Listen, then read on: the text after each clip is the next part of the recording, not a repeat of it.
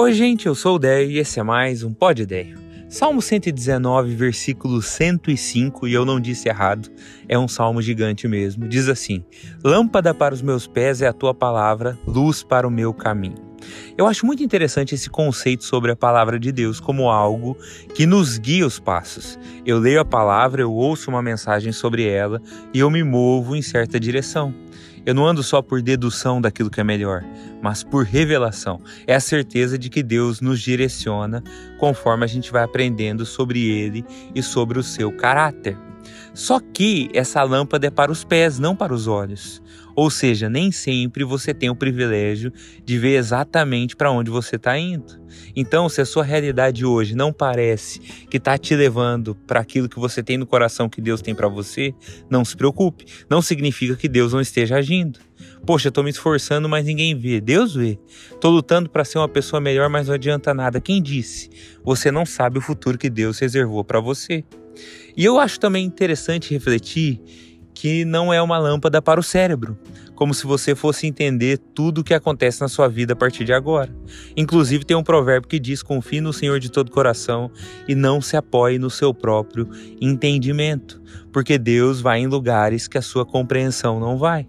Tem uma cena do The Chosen, que para mim é o melhor seriado já feito sobre Jesus, onde o Nicodemos questiona um outro fariseu com uma pergunta muito inteligente. Ele diz assim: "Se Deus fizesse algo que você acha que contradiz a lei, você faria Deus voltar para essa caixa que você esculpiu para ele ou você questionaria a sua própria interpretação da lei?"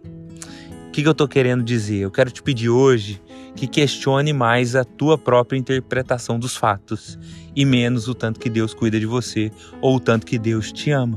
Deixa eu te dizer algo bem aleatório, mas talvez seja algo que você precisa ouvir nesse momento da vida.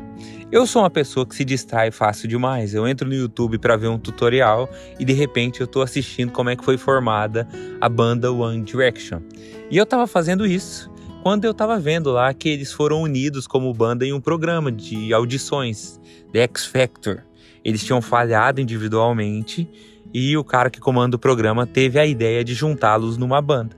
Só que mostrou um trecho onde um deles Acho que é Nile o nome, posso estar falando errado. Se você é fã de One Direction, me perdoe. ele estava chorando porque ele não tinha sido escolhido. E ele ainda não sabia que ia ter essa oportunidade como banda. E ele falou algo que me chamou a atenção. Ele disse assim: É a pior sensação que eu já tive na minha vida. Eu fiquei parado lá esperando ouvir o meu nome e o meu nome não veio.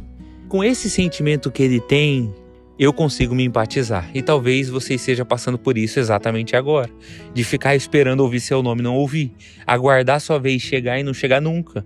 Mais uma frustração, mais uma vez que você achou que seria sua vez e não foi. É um sentimento real, mas é algo falso ao mesmo tempo, porque Deus não vai te deixar para trás.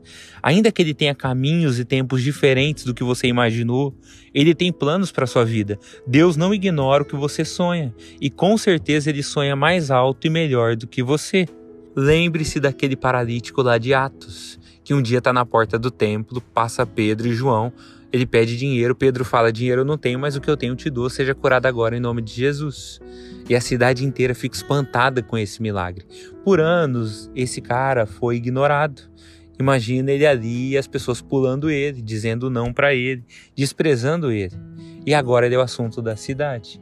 E agora a história dele é o que Deus usa para mostrar o seu poder, a sua graça, a sua glória, o seu amor. Por conta dele, Pedro tem a oportunidade de pregar para milhares e milhares de pessoas. Então tem um sentido. Ele foi desprezado por muitos, mas jamais esquecido por Deus que tinha um plano na vida dele. E é isso que eu quero dizer hoje. Quero terminar com uma frase que eu acho muito interessante do Philip Yancey, que diz assim: Aprendi que fé significa confiar antecipadamente no que só fará sentido ao contrário. Talvez só no fim da vida que você vai entender por que aconteceu o que aconteceu.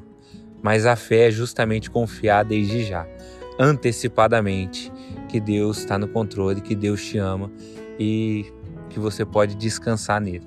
Deus te abençoe. Chao, chao.